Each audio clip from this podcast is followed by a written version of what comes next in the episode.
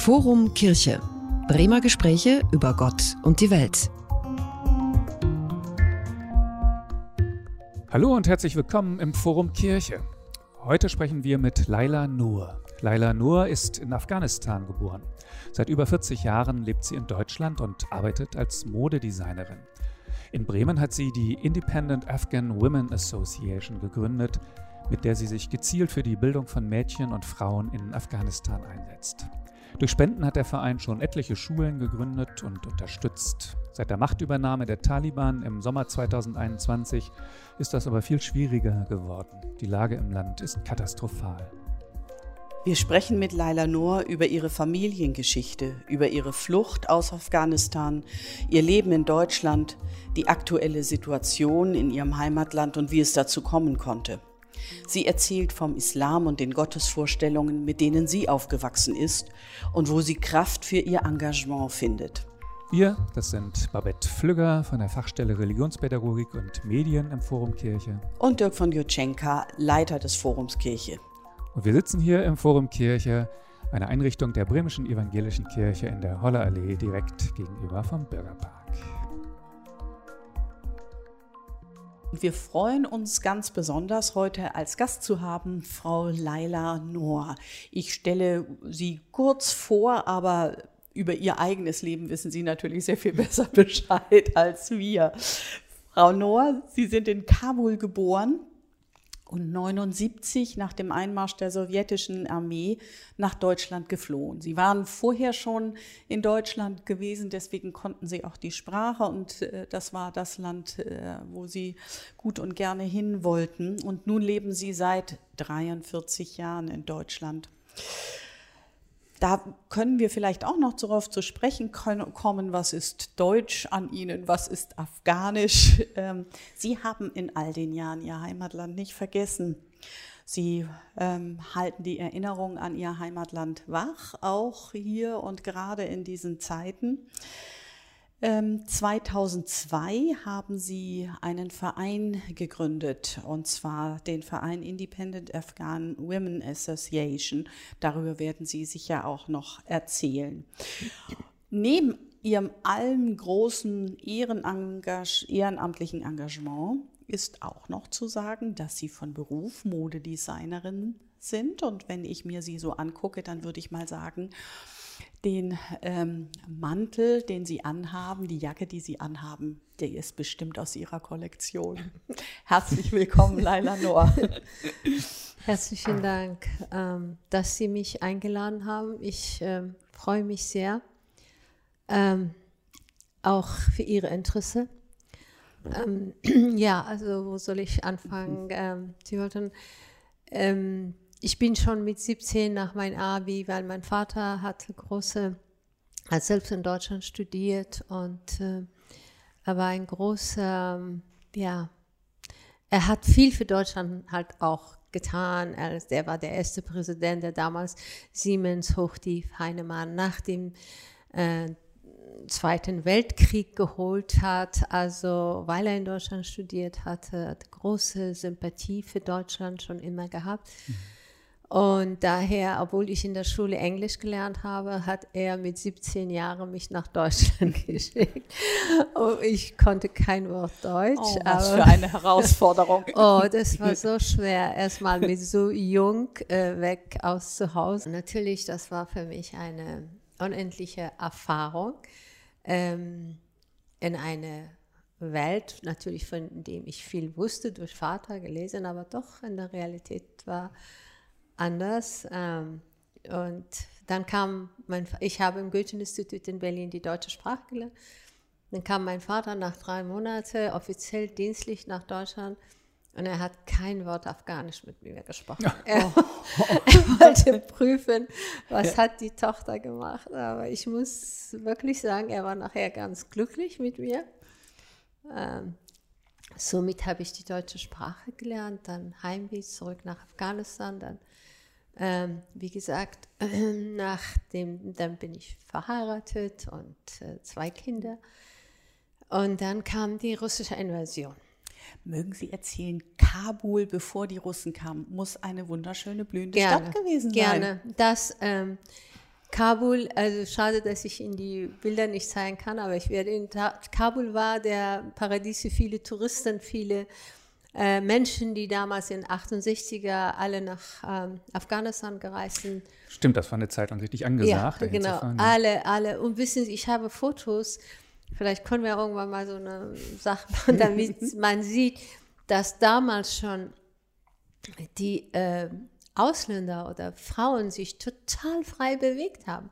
Denn ich will hier einen Punkt sagen, wir waren immer ein muslimisches Land, aber niemals das, was ich heute erlebe, weil ähm, wir hatten Muslimen, wir hatten Buddhisten, wir hatten Hindus, wir hatten die Christen. Jeder hat friedlich nebeneinander gelebt. So bin ich aufgewachsen. Zum Beispiel mein Vater hat mir immer gelehrt und hat gesagt, mein liebes Kind, es gibt einen Gott, an den wir alle glauben. Mhm. Also deswegen das, was heute praktiziert wird, äh, für mich ist unvorstellbar, weil ähm, und für viele Afghanen, weil mhm. Afghanistan war ein sehr moderates Islam. Äh, gut, dann gehen wir zurück nach Afghanistan und somit konnte jeder Mensch, die Reichen oder die Armen, waren alle irgendwie glücklich, weil es war ein freies Land und ähm, ähm, Mädchen sind mit der kürzesten Minirock gelaufen, ich auch darunter. Mhm. Und aber gleichzeitig waren auch Frauen mit Burka. Äh, jeder konnte sich frei praktisch bewegen. Und niemand hat vom anderen das als eine Herausforderung, Abs eine Provokation empfunden. Absolut nicht. Das so, war ein normales Bild. Mhm. Ich sage Ihnen nur ein Beispiel. Zum Beispiel eine, meine äh, Freundin äh, Evelyn Soll, die war verheiratet mit einem afghanischen Mann. Und äh, ich als Afghanin mit der kürzesten Mini, dann kamen deutsche Journalisten von Stern und hat gesagt, würden Sie doch in der Bazar, wo viele Menschen, die auch mit Turban oder so rumlaufen, mit ihrem Minirock laufen, neben einer Frau, die eine Burka trägt. Und Evelyn hat gesagt, und ich trage den Burka. es gab diesen Film auch, da so Kommente über Afghanistan, ich mit meinem kürzesten Minirock innerhalb von Menschen. Und Evelyn hat tatsächlich auch Spaß, dieser okay. Burka getragen, damit Sie wollten auch die Toleranz, die Menschen, die ja. Presse wollte das zeigen. Ja. Und diesen Film, den, den gibt es tatsächlich oder gab das? Das hat damals gegeben, wissen Sie, ja. nach dem äh, sowjetischen äh, Einmarsch in Afghanistan. Wir haben doch alles stehen liegen lassen. Ja. Ich habe doch nur versucht, meinen mein Körper, also mhm. den so zu retten mit, mit dem kleinen Sohn, der zwei Jahre alt war und äh, mein Mann und unser großer Sohn, der fünf Jahre alt war, den haben die quasi als Geisel behalten, damit ich auch zurückkomme. Mein Vater okay. wurde mit 80 unter Hausarrest. Ja, und damals kam dann Peter Schollatur, Ihnen ist sein Begriff, mhm. ja. Herr Klaus Mehnert, Hans-Walter Berg, die wollten alle meinen Vater interviewen. Das ging gar nicht, weil er unter Hausarrest stand. Das war dann nicht erlaubt, mit Nein. ihm ein Interview zu führen überhaupt? Nein. Das, also schon gleich, als die Sowjets äh, als die da kurz waren, danach, die weil die sind mein Vater war auch Bürgermeister von Kabul und er war bei den Menschen unendlich beliebt, weil er war eine, ich muss ganz, das können Sie überall nachlesen, mhm. überall sehen, er war einer der aufrichtigsten Menschen. Wie hieß Ihr Vater? Nur, wenn die Leute äh, er hieß äh, Ghulam Mohammad Farhad, aber die Deutschen haben, alle deutschen Botschafter, alle haben ihn Papa Ghulam genannt ah, okay. und die mhm. Afghanen haben ihn Vater des Nation genannt. Okay. Und er war in dieser Rolle wirklich. Äh, und äh, daher, ähm, als die russische Invasion da war und die kommunistische Regierung äh, in, zur Macht kam, dann sind sie als erstes zu meinem Vater gegangen und die wollten ihn praktisch für sich gewinnen. Auf ihre Seite ziehen, ja. Und da hat mein Vater gesagt, nein, ihr seid Verräter des Landes, ihr habt einen Pakt mit äh, Russland gemacht, weil äh, ich möchte mit euch nicht arbeiten. Die haben ihn in sehr hohe Position gehabt, weil durch, wenn er mit denen gearbeitet hätte, hätte viele Menschen Sympathie für die mhm. neue Regierung gehabt. Und das hat er abgelehnt. Dann haben die gesagt, wir werden dich im Gefängnis bringen. Sagte, ich bin bereit. Und dann haben die gesagt, ja, wir werden ihre Kinder einzeln vor ihre Augen äh, im Gefängnis bringen oder umbringen. Danach hat mein Vater auch zu uns alle gesagt, bitte verlass das Land.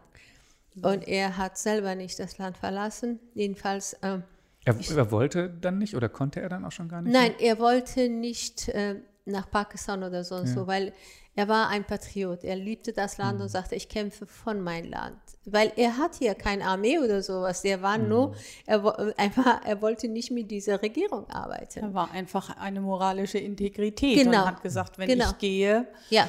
dann äh, fällt auch für manche wahrscheinlich ja. dann ein Stück zusammen. Und alle Leute, die an ihm glaubten, hm. Die jungen hm. Menschen, die äh, ältere Menschen, die hätten gesagt, was ist das? Jetzt hm. verlässt er uns auch. Ja. Er, er wollte nicht an sich denken, nur er wollte natürlich seine Kinder äh, schützen. Somit sind wir, ich habe dann, mein Mann hat auch in Deutschland studiert, also unser Haus stand dann auch nachher unter Aufsicht. Mein Mann wurde von Dienst ähm, suspendiert. Ähm, es war ganz schreckliche Zeit, denn die Russen sind nachts äh, gekommen und haben dann ähm, die Frauen vergewaltigt, die Männer umgebracht. Und das war, ähm, ich hatte jeden Nacht solche panische Angst, ähm, äh, weil sie wussten nicht, wissen Sie, wann die kommen. Und äh, da mein Mann, Handys gab es noch nicht. Man nein, konnte sich noch nicht verständigen. Nicht, gar nicht. Ich habe nur zu meinem Mann gesagt oder zu Personal, wenn die kommen, dann bitte versteckt ihr mich in so, so ein, wir hatten so eine Pressure Pump, äh, also Pool im Garten mhm. für Bewässerung der Garten. Haben gesagt, versteckt mich da, weil wissen Sie, das ist das Schlimmste, wenn die die Frauen dann mhm. vor den Augen, vor den Kindern und so. Naja, jedenfalls, ähm, ich habe dann mit großer Not einen Pass bekommen für mich und meinen kleinen Sohn, das Land zu verlassen, aber ich durfte mich von meinen Eltern nicht verabschieden. Und mein Mann und mein Sohn, die sind dann zu Fuß später über die Berge nach Pakistan. Mein Mann ist auch getrennt von unserem Sohn gegangen, weil mein Mann leitete damals die Polizeiakademie. Er hatte eine sehr hohe Position. Hätten die ihn erwischt, hätten sie unser Kind auch umgebracht. Mhm. Somit ist unser Kind getrennt von meinem Mann zu Fuß über die Berge nach wie alt, Wie alt war der damals? Fünf Jahre. Ach. Das war das so schmerzhaft. Schrecklich. Er ist dann mit, mit anderen mitgegangen, die haben ihn mitgenommen? Ja, der, mein, mein Mann, die waren in ein äh, wie soll ich sagen, es, äh, denn nach der russischen Invasion waren sehr viele Menschen sind geflüchtet nach ja. Pakistan so oder nach Iran. Mhm. Und dann ähm, haben, hat mein Mann einfach aus Angst, mhm. wenn die ihn erwischten, er war zu bekannt, mhm. dann war klar, die hätten ihn sofort umgebracht und mhm. dann unser Sohn auch. Mhm. Deswegen hat er dem Sohn anderen vertraut, aber so dass er von Weitem immer sehen konnte, dass der Sohn da war. Weil was wäre das für ein Schock für den Jungen, wenn der auch der Vater, die Mutter ist weg, ja. der Bruder ist weg und äh, er durfte sich von niemandem verabschieden, nicht mal von Großmama, die das er über alles geliebt hat. Mhm. Und jedenfalls, ähm, die sind zu Fuß über die Berge nach Pakistan und wir haben uns dann sechs Monate später in Deutschland gesehen. Oh, und dieser lebendige Junge hat für Monate nichts gesprochen. Ah, das ja. wäre jetzt meine nächste. Er ja. Sagt er denn, erinnert er sich heute noch daran? Oh ja. ja. Oh ja. ja. Der, der, Schmerz war so groß für ihn, weil, wissen Sie, der war so eine lebendige, fröhliche Junge, der verschiedene Sprachen schon sprach und er war still, er war ruhig. Und dann habe ich immer versucht, sagt er, Mama, du kannst dir gar nicht vorstellen, mhm. der Schmerz. Und dann hat er immer gesagt, dieses, dieses Abschied von, von, nicht mal Abschied von seiner Großmama und dann noch mit fremden Menschen. Ein, ein fremde, ja, das ist, das muss man sich vorstellen, was das für, für so eine Junge bedeutet. Ne? Ja, aber auch für Sie als Eltern, das, das wünscht für man mich, seinen das Kindern war das nicht. Allerschlimmste. Ja. Wissen ja. Sie, der, es war schon unendlich schwer, den Abschied äh, von meiner Mama. Die Mutter spüren sowas. Mhm. Sie hat gesagt, warum kommst du jetzt so spät? Ich habe gesagt, ich gehe nur für ein paar Tage zum Provinz. Sie hat gezittert, sie hat mhm. gespürt. Ich habe versucht, vor ihr nicht zu weinen, aber so wie der Tod zu dann natürlich war für mich. Äh. Und mein Vater, ich saß vor ihm und ich habe nur geweint. Und er hat gedacht, du musst nicht so traurig sein. Wir werden die Russen besiegen, das Land. Er hat immer gedacht, ich weine deswegen. Er wusste, dass ich ihn nie wieder sehe. Und es ist auch so passiert. Ich habe ihn nie wieder gesehen. Und er hat in dieser Situation Ihnen noch äh, ja. Hoffnung mitgegeben. Ja. Oh, was hat, für ein starker ja, Mann. Der hat nur gesagt, mein Kind, du darfst nicht verzweifeln, dass wir werden das besiegen und so. Das war immer so sein Satz. Jetzt wissen wir, woher Sie Ihre Stärke haben. ja, er war, er war sehr, sehr aufrichtig und sehr menschlich und sehr stark. Und das ähm, ich habe vorgestern zum Beispiel in, in, schon heute in so Facebook, da steht das große Bild von ihm. Und wenn, sie die, wenn ich die Kommentare lese, dann bin ich in Demut so dankbar, dass man das Glück hatte, so einen Vater zu haben. Das kommentieren dann Leute, die ihn auch noch kannten. Oh, sie glauben gar nicht, das sind Schulen über ihn. Äh, der wird geehrt, geschätzt. Mhm. Ich glaube, kein anderer Afghane würde so geschätzt. Und ich sitze da und lese die ganzen Kommentare, endlose Kommentare, sogar junge Menschen. Mhm. Natürlich, dann werde ich sehr emotional, aber auch in eine Dankbarkeit. Mhm. Dass er wird noch hunderte von Jahren weiterleben. Weil äh, ich glaube, mh, mm, man kann vieles sich erkaufen, aber nicht ähm, den Namen das, was man hinterlassen hat. Das, das ist, was zählt. Man kann nichts mitnehmen, aber was man hinterlässt, ist die Erinnerung, die Menschen, die an einem erinnern, die Werke. Und ich hm. glaube, das ist unendlich. Und er hat uns dadurch eine enorme Aufgabe gegeben. Ja. Die Aufgabe ist sehr ja. groß und deswegen möchte man das in irgendeiner Form gerecht werden. Ich das würde es nie schaffen, aber in, in ähm, Babette Flügger sagte ja schon, da merkt man, woher sie ihre Kraft haben. Äh, das kann ich mir sehr gut vorstellen. Aber das ist ja, ist nicht sowas auch eine Belastung, wenn man weiß, mein Vater hat äh, sowas in Gang gesetzt und wird so geachtet. Äh, lastet das nicht manchmal auch auf Ihnen, dass Sie das Gefühl haben, dem muss ich doch irgendwie auch gerecht werden? Nein, ich muss Ihnen sagen, der hat uns nie als Last, der, der war, ähm, er war ein sehr gütiger Mensch auch. Hm. Ja? Er hat nie von uns das erwartet. Hm dass wir das machen sollen. Oder der war sehr, sehr, ähm, obwohl ich meine, äh, Pashto war seine Nationalsprache, er ja. war ein Pashtune. Meine Mama, Dari, daran sehen Sie, der hat uns nie gezwungen, Pashto zu sprechen, mhm. weil er uns kein Zwang, kein, kein ähm, Dings auf die Schultern gelassen hat. Mhm.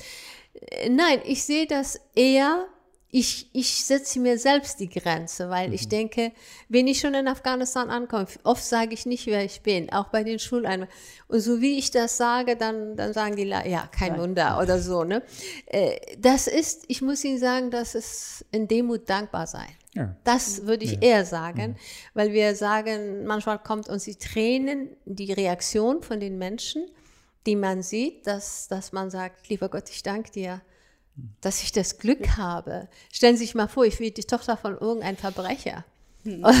Das wäre ein Last. Das, das wäre tatsächlich ein Last. das sehe ich als Geschenk. Mhm. Wenn Sie so sagen, dass, der, dass so viele Menschen äh, noch mit den Kommentaren bei Facebook oder ja. anderweitig zeigen, was sie von ihm halten, liegt das auch daran, dass im Moment eben so ein Mensch ja. weit und breit einfach nicht zu sehen ist in genau. Afghanistan? So genau. einer würde jetzt gebraucht, genau. oder? Der die, die alle Sage, miteinander äh, vereint.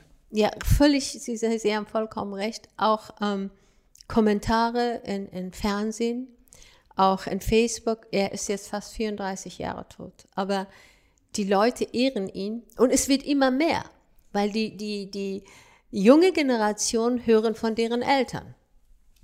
Und gestern habe ich zum Beispiel wieder so ein langes Gespräch von verschiedenen die das gelesen haben und die gesagt haben, ja, ich sage Ihnen, was meine Mutter oder mein Vater immer erzählt hat. Das ist der aufrichtigste Bürgermeister gewesen, der mit den Menschen auf der Straße gepackt hat, mitgepackt hat. Und der, der König zum Beispiel, oh, wie oft hat der König hat zu mir gesagt, wenn wir eingeladen waren, entschloss so jetzt, nachdem schon lange mein Vater tot war in Kabul, da hat er immer gesagt, ähm, ich schätze ähm, Ihren Vater unendlich.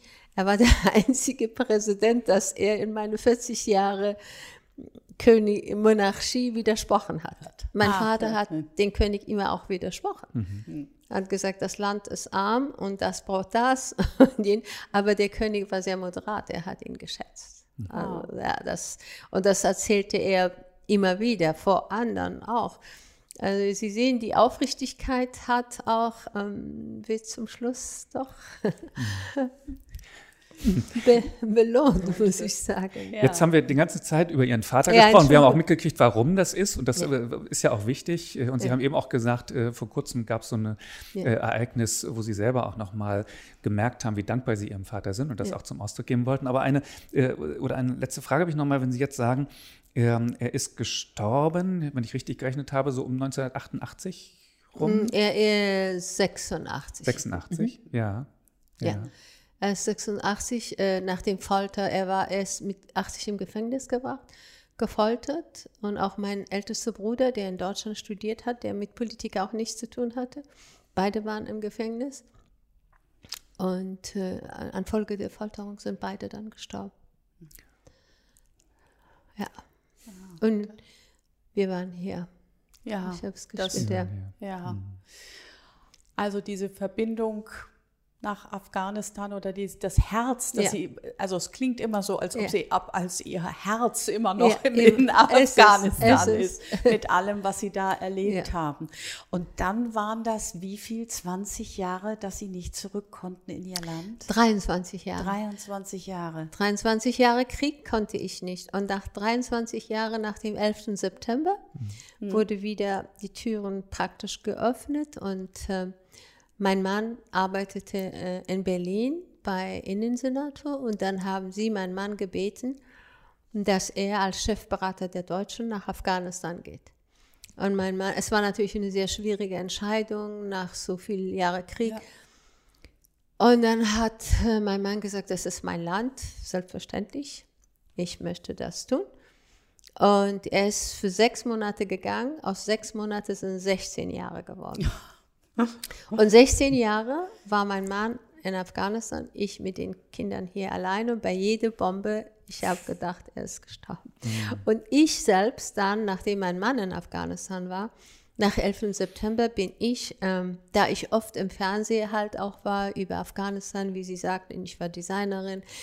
Äh, mein Engagement besteht nicht wie vielen erst nach 11. September. Mein Engagement besteht seit 43 Jahren. Seit ich mal, nachdem ich in Deutschland war und meine Familie, meine kleine Familie ist eingetroffen, 79, habe ich angefangen, Vorträge zu halten. Und das war wie Schneeballsystem. Ich habe hunderte und hunderte von Vorträgen überall gehalten, weil ich merkte, die Menschen in Deutschland wissen sehr wenig über Afghanistan. Die haben nur gesagt, die königliche Monarchie ist aufgelöst, Demokratie ist gekommen. Aber die wussten wirklich nicht, was wirklich los ist. Und deswegen war meine, meine Aufgabe, ähm, die Menschen aufmerksam zu machen äh, über das Schicksal des Landes, über die Schicksal der Frauen und, und, und. Und ähm, dann dadurch war ich schon ziemlich bekannt dann mit der Mode, weil ich habe versucht, wie Sie sagen, ich versuche zwei Kulturen zusammenzubringen. Das ist für mich ein Stück, ich muss ein Stück zu Hause tragen, weil das, damit demonstriere ich diese wunderschöne Sti- Kunst Sie von dieser haben- Frauen. Das ist alles handbestickt. Hand ge gewebt und dann, ähm, Ja. also man mit kann das Seide mal bestickt. Genau, ähm, wir müssen das jetzt beschreiben, schreiben. denn äh, äh, man kann das ja nicht. Ein schwarzer ähm, Mantel oder äh, lange Swinger, Jacke äh, und bestickt mit ähm, ähm, roten Manschetten und die sind aus Seide Hand äh, gestickt. gestickt, bestickt, und, ja. Sie sehen, Sie können es ja. alles sehen, das ist bestickt. Und ebenso die, die Passe, die äh, links und rechts äh, von der Jacke nach unten geht, auch in Rot, Rot bestickt. Und man sieht am Muster, das ist jetzt Das sind alte antike Stickereien, das sind keine neuen. Ach so, das sind sogar alte. Ja, ja. Ich versuche immer m, äh, Stücke von, von ähm, entweder das sind Kissen oder Stickereien, dann trenne ich die und äh, setze ich um, weil ich versuche, durch die Kunst äh, und Kultur eine Brücke zu bauen. Eine Brücke zu bauen zu Europa und zu, eine Harmonie zu vermitteln. Dass wenn man, jeder findet es schön und dann denke ich, auch wir Menschen können, auch wenn wir anders sind, wir können mit Harmonie miteinander leben und nicht nur, äh, wissen Sie, ablehnen, was fremd ist. Ja, und das gelingt wunderbar. Also das ist eine Jacke, die hochmodern und schick ja. aussieht und zugleich sieht man durch diese Stickerei an den, an den Ärmeln und, ähm, und ähm, links und rechts ähm, an den Seiten, ähm, da ist was anderes. Das ist eine andere Kultur, ja. die da eingewebt, genau. eingestickt genau. ist und äh, in dieser Kombination sehr einzigartig. Dankeschön. Ja, und dadurch, durch die Vorträge und so, konnte ich natürlich viele Menschen halt auch gewinnen, weil ich hatte gedacht, wenn ich nur von dem Leid dieses Menschen erzähle, die Menschen langweilen sich. Aber warum nicht die Kunst und Kultur und dann auch die Geschichte und Leid? Ja. Und somit habe ich wirklich äh, enorm viel erreichen können.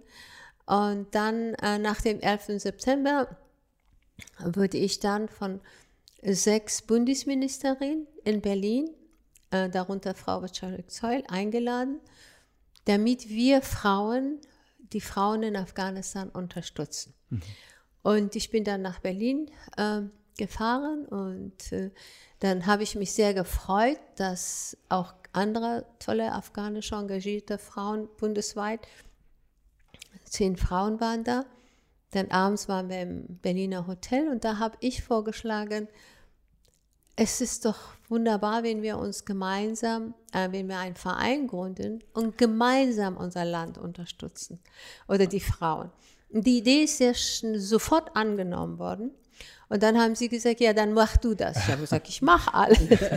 Ich habe wirklich durch wunderbare Freunde, Herrn Osthaus, Manfred Osthaus, der äh, ein Bremer, der Nachbar war und auch ein sehr guter Freund, der hat dann ähm, die ganze Verein, weil ich habe noch nie einen Verein gehabt, ich wusste nicht, wie das geht. Wie man das gründet. Genau, nicht? und oh. das hat er alles für uns gemacht und nach kurzem stand der Verein und auch Frau Marie, äh, Frau Luise Scherf, großartig, die ist die Schirmherrin. Und auch Herr Scherf, die haben mich alle wunderbare Menschen in Berlin, in Bremen, überall haben mich unterstützt. Und dass der Verein jetzt hier seinen Sitz in Bremen hat, liegt der einfach hat, daran, dass, ja. dass Sie an dem Abend die genau, Idee hatten und genau, die anderen gesagt genau, haben, dann das war mal. mein Vorschlag und die ja. haben dann auch äh, ja. ja. gesagt, weil ich ähm, ich habe sowieso vorher viele Vereine, äh, afghanische Frauenvereine unterstützt und da war auch äh, Frau Professor Anna-Marie Schimmel, die oh, mich auch, die ich unendlich schätze und die mich auch. Und zwar eine gegenseitige wunderbare Freundschaft. Sie war oft bei mir hier in Bremen. Und äh, dann hat sie jedes Mal, wenn ich in der Mondschau, als ich hier die Mondschau im Bremer Rathaus gemacht habe, da war Herr Scherf Bürgermeister. Da ist Frau Schimmel extra nach Bremen gekommen und hat hm eine Einführung über Afghanistan ja. gemacht. Oh, toll. Große, das war für mich. Äh, Annemarie Schimmel, eine große Islamwissenschaftlerin. Ja, ja. ja. großartige Mensch. Also ich habe ich, ich also für mich war sie eine, ja, ich kann es gar nicht beschreiben. Es war so eine wunderbare Begegnung und eine wunderbare Freundschaft.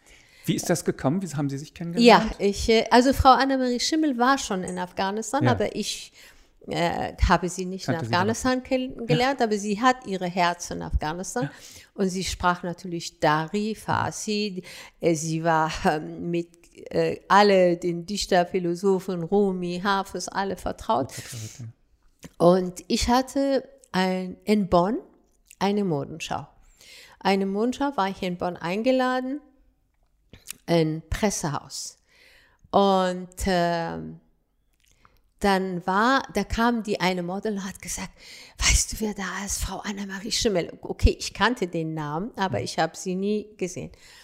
Äh, weil bei der Mondschau, ich war immer aufgeregt. Ich bin selber als, damals als Model gelaufen, weil ich das Geld nicht für so viele Models hatte. Ich habe moderiert, ich äh, nicht moderiert, aber vorgeführt und entworfen, alles, ein bisschen für alles habe ich gemacht. Dann kam, äh, als die Mondschau sehr, sehr erfolgreich beendet war, dann kam Frau Annemarie Schimmel in dem Raum, wo die Kleider waren, ich, und fing sie an, mit Dari ein wunderschönes Gedicht über meine äh, Mode und hat gesagt, mein liebes Kind, du hast die Orient Gloria und Glanz geschenkt und das ist so wunderschön. Was kann ich von dir haben? Was würdest du mir geben? Also anziehen. Mhm. Und ich habe einfach wirklich so intuitiv, das habe ich was genommen und ich habe gesagt, ich denke, Frau Professor Schimmel, das würde ihn. Sie hat angezogen, sie hat es nicht ausgezogen, obwohl ihre Figur ein bisschen nicht so leicht war. Seitdem hat sie nur bei mir und sie, sie hat mich im Herz geschlossen und ich sie auch. es war eine wunderbare, wunderbare Freundschaft und auch bei ihrer Beerdigung war ich da und bei allem. Sie hat mich sogar in ihre äh, Memoiren erwähnt, in ihre Tagesbuch. Ja, so, das war Freundschaft mit Frau Schimmel. Mhm. Und bin ich auch sehr dankbar, weil sie dann im Bremer Rathaus die Einführung gemacht hat. Ähm, ja.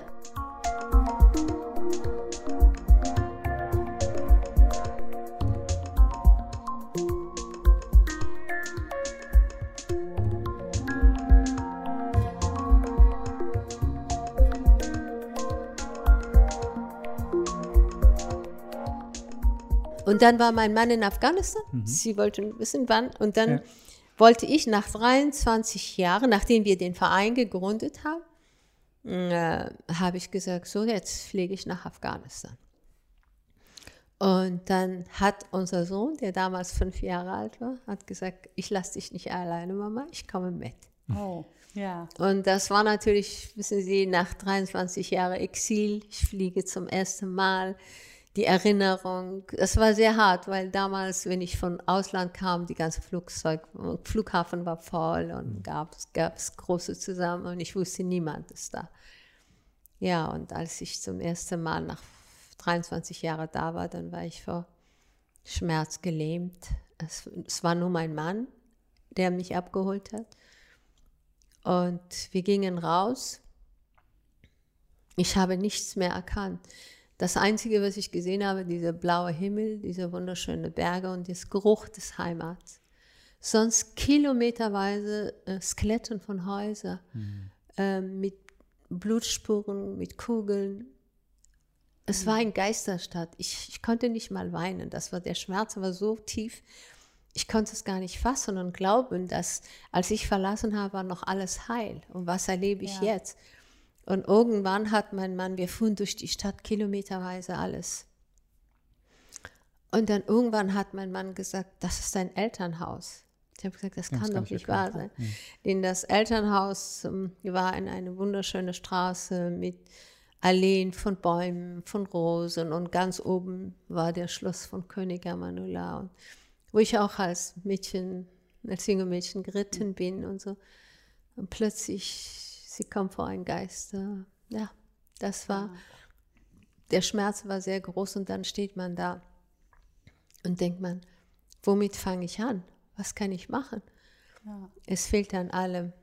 Und dann habe ich Schulen besucht, habe gesehen, dass die Menschen, Mädchen, Jungs bei minus 15 Grad Kälte ähm, auf dem Boden sitzen. Manche haben Zelt, manche nicht. Aber ihre Augen strahlten. Sie waren glücklich, weil nach all die Taliban-Zeit und das, sie waren froh. Und dann war für mich die Entscheidung war gefallen, weil ich gesagt habe, Kinder sind die Zukunft jedes Landes und Bildung ist der Schlüssel zum Leben. Ja. Nur ja. durch Bildung. Somit habe ich ja. Und Ihre erste, Sie haben dann angefangen, ähm, Schulen zu gründen und ähm, Schulen zu bauen. Und ich erinnere mich an ein Gespräch mit Ihnen, wo Sie erzählten, ähm, dass man auch in Kabul ganz begeistert war, dass Sie das tun wollen und Geld gesammelt haben. Und irgendjemand zu Ihnen aus der Regierung sagte, geben Sie mir das Geld. Und Sie haben gesagt, oh nein. Ja, genau. genau. Das, da achte ich darauf, dass das höchst selbst dort ankommt, wo es hin soll. Genau, das, da haben Sie vollkommen recht, weil ähm, ich wollte unbedingt anfangen. Und dann kam ich zurück und habe natürlich den Verein erzählt. Ähm, dann habe ich, wissen Sie, viele Leute gehen und bauen in Kabul Schule, wo jeder geht. Aber ich suche, wo kein Mensch die armen Menschen helfen und wo nichts gibt. Und äh, dann hat der Vater von dem Direktor uns den Grundstück zur Verfügung gegeben. Und ich habe die Grundsteinlegung gemacht und habe gesagt, lieber Gott, werde ich je schaffen, diese Schule zu Ende zu bauen? Weil wir hatten kaum Geld. Und wir arbeiten natürlich alle ehrenamtlich, aber dann, äh, nach sieben Monaten stand die erste Schule. Und wie Sie ganz richtig haben, als ich gesagt habe, ähm, ich baue die Schule, dann hat die Erziehungsministerium gesagt, ja, ähm, liebe Frau Nur, Sie geben uns das Geld. Ich habe gesagt, nein, das machen wir nicht, weil ich möchte, das ist auch Gott sei Dank unser Erfolg, wenn ich denen das Geld gegeben hätte, wir hätten nicht eine Klasse gehabt. Wir reden nicht mal von der Schule, wir, die hätten gar nichts gemacht, weil leider ähm, die waren nicht äh, ehrlich. Und daher haben wir, weil ich jedes Jahr nach Afghanistan geflogen bin, ich habe mit verschiedenen Bauunternehmern gesprochen. Ich habe auch ein bisschen gelogen. Zum Weinbauunternehmer habe ich gesagt, ja, was kostet so eine Schule? Meinetwegen, der hat gesagt 80.000 damals. Dann bin ich zu dem nächsten gegangen, habe gesagt, der hat 70.000 gesagt, was nimmst du damit, der mit dem Preis runterkommt. Aber äh, da, dafür schäme ich mich nicht, weil äh, die verdienen so ohnehin und außerdem, ich habe denen auch ins Gewissen gesprochen, habe gesagt, meine wunderbare deutsche Freunde helfen mir und ich, wir betteln und sammeln mhm. das Geld. Wo ist euer Einsatz? Und das, das haben dann aber äh, Bauunternehmen von dort aus der Region gemacht. Mit denen haben Sie zusammengearbeitet? Ja, Oder das Geld dann aber hier in, gesammelt über den Gesammelt, Verein? ja. Oh Gott, manchmal bin ich mit dem Geld nach Afghanistan, weil damals hm. ging es auch nicht über die Banken. Ja, ja. Und ich bin fast gestorben. Ich dachte, was, wenn jemand meine Handtasche klaut? ist eine Schule weg. Ja, ist eine Schule weg oder halbe Schule, weil ich habe nicht alles auf einmal genommen. Ich bin zweimal geflogen. Aber äh, Gott sei Dank, es ist nie was weggegangen. Und heute kann ich mit großer Freude sagen, wir haben über 18.000 Mädchen und Jungs und über 10 Schulen und Kindertagesstätte. Und da bin ich unendlich dankbar. Meine wunderbare deutsche Freunde, auch darunter ist äh, Hollwig Stiftung, Familie Melcher, Fräse und noch so viele anderen, die und auch Menschen wie Sie, die unterstützen, denen jede Unterstützung zählt, wissen Sie. Und somit können wir mit großer Freude sagen, was wir bis jetzt erreicht haben. Was auch um, unglaublich ist. Es geht nur, weil ich habe nicht nur das gemacht. Wir haben, viele Vereine haben Büros in Kabul, die haben Auto, Fahrer, alles. Wir mhm. haben nichts. Ich verpflichte, damals haben die Deutschen uns geholfen, weil mein Mann Chefberater der Deutsche war. Das Büro habe ich von den Deutschen benutzt. Und das, der Fahrer hat von Deutschen uns zur Schule gefahren, weil wissen Sie, ich möchte jedes Cent für drüben ausgeben. Wenn wir für all dieses kosten, dann können wir gar nicht so ähm, helfen. Und das ist auch eine große Erfolg von uns und Gott sei Dank, dass ich vor Ort, weil ich habe Ihnen vorhin zu viel über meinen Vater erzählt, deswegen in Afghanistan ist auch sehr wichtig, dass die Menschen sie ihnen vertrauen. Und daher ist ihr Background, mhm. ihre Familiengeschichte mhm. ist sehr wichtig. Mhm. Die, mhm. die kennen sofort und wissen, aha, hm. Auf sie, und dann wagen auch die Minister sich nicht, dass sie mir das Geld wegnehmen hm. und sagen, wir bauen. Weil das wussten sie, das konnten die nicht mit mir machen. Und Weil ich wäre dann zu den nächsten Minister gegangen und hätte gesagt, nein, das Geld ist hier für die Kinder mhm. und nicht das heißt, das konnte aber eigentlich nur jemand so wie Sie machen, die auf, äh, aus Afghanistan kommt, die ähm, die Strukturen kennt, die ähm, und, und weiß, ähm, ich bewege mich letztlich auch nach 23 oder 20 Jahren Pause, ich bewege mich in meinem Heimatland und ich weiß genau, wie ich agieren muss, damit das mhm. funktioniert. Also ist das auch so ein bisschen die Krux, dass man so im Nachhinein sagt, ach Mensch, manches hätte besser laufen können oder müssen in Afghanistan, der Einsatz der Deutschen, ähm, weil sie einfach nicht, nicht genau gewusst haben, wie sie in diesem Land ähm, gut agieren sollen. Ja, da haben Sie natürlich recht, weil ähm, ich glaube, obwohl Deutschland und Afghanistan haben seit über 100 Jahren eine sehr enge Freundschaft.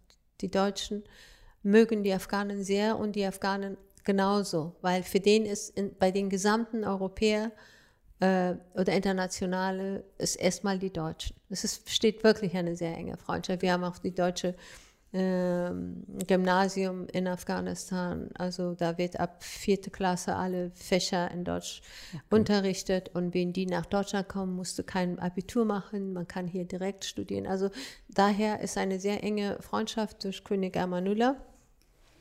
Ja, ich denke, man hat sich auch ein bisschen zu leicht gemacht, weil man hat sich nicht richtig mit dem Land und Tradition befasst, sondern obwohl man wusste, die Regierung ist korrupt, man hat trotzdem die korrupte Regierung unterstützt. Stattdessen, weil mein Mann hat damals auch gesagt, er, hat ja, er war ja Chefberater der Deutschen, er hat immer gesagt, aber was die Deutschen gemacht haben, die haben für die Sicherheit ge, ge, gesorgt. gesorgt und das war ausgezeichnet. Die haben viel besser gearbeitet als die Amerikaner. Das ist gar keine Frage. Inwiefern? Äh, weil äh, die zum Beispiel, ich nenne ihn nur von dem, was mein Mann mir erzählte, die ähm, Polizei wurde von den Deutschen ausgebildet. Und ähm, diese Ausbildung dauerte zwei bis drei Jahre und sehr intensiv.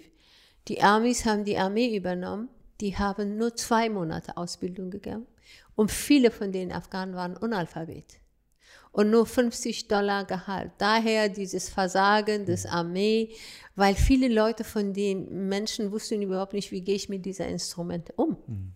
Und das sind massive Fehler gemacht worden, weil man sich nicht äh, auch ähm, richtig äh, interessiert hat. Weil das geht nicht, dass man einfach ein Land mit Waffen, mit Geld besetzt, sondern man muss auch in der Tradition und Geschichte ein bisschen zu Hause äh, zu ha ja ein bisschen sich äh, äh oder auch äh, beraten lassen oder die Geberländer konnten doch selbst auch ähm, anders umgehen. Nicht das ganze Geld dieser korrupten Regierung, weil die schon wussten, geben, sondern auch selbst direkt die einige Projekte oder ähm, Ministerien unterstützen, Ministerien für Bildung, für Erziehung, für Gesundheitswesen und, und, und. Es sind viele Fehler geschehen von mhm. beiden Seiten. Und das, ist, das sind Dinge, die geschehen ist leider. Äh, mir tut es unendlich weh, weil, wissen Sie, äh, es ist so viel passiert. Ich habe den Prozess von Tag 1 miterlebt. Ich habe Ihnen erzählt, als ich da war und diese Geisterstadt erlebt habe. Denn jedes Jahr habe ich die Entwicklung gesehen, dass äh, mehr Häuser gebaut wurden, mehr Mädchen und Jungs sind zur Schule gegangen, zur Uni gegangen, Frauen haben gearbeitet. Und erstaunlich, wie klug, wie intelligent, wie nach, was für eine große Nachholbedarf da war, was für ein großes Potenz, weil das ganz anders, wissen Sie, und mutig und willig und äh, das tut mir unendlich weh. Und Sie sehen auch die Bewegung, viele Frauen, dass sie sagen, wir wollen lieber sterben, aber wir kämpfen gegen die Taliban. Das ist, äh, ob es die Künstler sind oder die Schriftsteller sind und, und, oder die Musiker sind. Äh, wir sind jetzt wieder vor, wie vor 20 Jahren. Mhm. Und das tut unendlich weh. Dann frage ich mich, warum waren die da, wenn die uns so im Stich gelassen haben? Wieder mittendrin. Wir erwarten nicht, dass die Westen oder die ganze Welt immer da bleiben sollte, aber sie sind gemeinsam gekommen nach dem 11. September. Dann hätten sie auch eine gemeinsame friedliche Lösung finden müssen. Und nicht einfach, wie Trump gemacht hat, die letzten zweieinhalb Jahre nur mit den Taliban gehandelt. Der hat den Taliban wieder salonfähig gemacht. Der hat die Reise von den Taliban Katar über zwei Jahre bezahlt. Ah, ja. Und die ganze Welt wusste es. Der, der, der Trump hat die afghanische Regierung gezwungen, obwohl kein Repräsentant von der afghanischen Regierung da war, 5000 Taliban-Gefangene freizulassen. Mhm. Ich meine, Taliban selbst sind schlimm genug, aber 5000 Gefangene, die waren noch Verbrecher dazu. Die, der hat afghanische Regierung unter Druck gesetzt. Und seit die letzten zwei Jahre sind ständig Attentate. Bloß die Westen haben sich wieder wenig dafür interessiert. Vor sechs Monaten äh, haben die eine Schule äh, angegriffen. In dieser Schule wurden 80 kleine, also Mädchen und Jungs umgebracht. Das hat, das hat doch hier Schlagzeilen gemacht. Über 180 Men Kinder sind gestorben. 180 äh, verletzt und über 80 gestorben. Wo war die Welt? Mhm Warum hat man da nicht, warum wurde man nicht wach? Denn das passierte jeden Tag. Und in dem Vertrag, was Trump mit den mh, Taliban gemacht hat, da stand nur, dass die Taliban dürfen Amerika nicht angreifen und so. Aber es stand nicht ein Satz über Frauenrechte. Und was dann in Afghanistan passiert. Ja. Genau. Vielleicht muss man nochmal sagen, wir sind jetzt Ende November 2021. Ja. Das heißt, wenn Sie jetzt über die letzten Ja. Monate sprechen, dann eben über das, was wir alle mehr oder weniger fassungslos miterlebt haben, Ja. die völlige Fehleinschätzung Ja. der Situation, noch wenige Wochen, wenige Tage, bevor die Taliban wieder die Macht übernommen haben, haben viele hier im Westen, Politiker, auch Journalisten, es ganz anders eingeschätzt. Ähm, Jetzt, wenn Sie sagen, oh, das fing eigentlich schon mit Trump äh, Ja. vor Jahren an, haben Sie das kommen sehen, dass das sich so entwickelt? Natürlich, wissen Sie, das, ich kann das auch nicht ganz annehmen, was Hm. die sagen. Es tut mir leid. Es, es ist für mich nicht annehmbar, weil ich bin ein Afghan, ich verfolge das und ich habe auch ständig, ich habe kurz nach dem Schulangriff habe ich mit Buten Binnen ein Interview gegeben. Ich habe genau das gesagt. Die werden kommen. Bitte, ich meine, wenn ein normaler Mensch wie ich das ständig sagen kann und andere auch, wieso macht man, und jedes Land hat eine Botschaft der deutsche Botschafter, ich habe die letzte Information, die deutsche Botschaft, der deutsche Botschafter hat ständig Auswärtigen Amt und Herr Maas auch gewarnt, dass das passiert. Aber man hat gar nicht reagiert. Man tat alle so, als ob es von heiteren Himmel gekommen ist. Nein. Ich meine, wenn 5000 Taliban-Gefangene freigelassen wurden durch Trump und Trump sitzt die afghanische Regierung unter Druck und Trump verhandelt mit den Taliban und bezahlt das auch, dann wo ist das? Warum sollten die nicht gewusst haben? Das, das kann ich überhaupt nicht akzeptieren, tut mir leid. Und das können viele. Und schon alleine die Ortskräfte. Ich habe noch mit vielen afghanische Ortskräfte, die, die bei Deutschen gearbeitet haben. Die armen Menschen verstecken sich von da nach dort, die hat man auch im Stich gelassen und ist so schnell gekommen. Und das sind ja auch Sachen, wissen Sie, was, ähm, ja, was es schmerzt. Weil ähm, dann denke ich oft, sage ich, dann warum sind Sie vor 20 Jahren gekommen? Dann wären Sie doch gar nicht gekommen, wenn die uns sowieso jetzt dieser armen Menschen so viel Hoffnung zu geben. Und wenn Sie die, die Mut dieser Frauen hören, dass sie sagen, ja, dann sterben sie eben, aber sie kämpfen. Aber wie lange können die kämpfen gegen diese brutale Taliban-Regime? An welcher Stelle hätte man das Rad äh, noch umdrehen können? Zu der Zeit, als Trump seine Alleingänge gemacht hat, Ja, hätte da der Westen irgendwie stärker Auf jeden oder Fall. die ganze Welt anders reagieren Auf jeden müssen? Fall, auf jeden Fall. Dann hätte man gesagt, wir können nicht die afghanische Regierung, es ist eine gewähltes Regierung, wir können nicht zulassen, dass die 5000 gefangene Taliban freilassen. Dass man über zwei Jahre die Verhandlungen in Doha bezahlt. Die, die haben den Taliban bezahlt, die, die saßen alle in fünf Sterne und die fühlen sich so stark. Die sagen, wir haben die Amerikaner besiegt. Also die Europäische Union, meinen Sie, hätte als gesamte Union ähm, das äh, deutlich öffentlicher machen müssen und, jeden- und, ähm, und dagegenhalten müssen, Genau. so wie Sie das bei manchen, bei wenig Sachen, aber bei manchen Sachen ja auch getan haben, die Herr Trump in Alleingängen so Ja. für sich entschlossen hat. Ja, man hätte viel mehr, viel mehr ähm, das als ähm, viel mehr darüber sprechen müssen und, und wachsam sein und, und auch Kritik ausüben und sagen, wir sind gemeinsam hingegangen, wir können das Land nicht gemeinsam zulassen, dass jetzt, warum waren wir da? um Taliban zu besiegen. Und jetzt liefern wir die, das Land, ich meine, wo ist die Interesse des Weltgemeinschaft?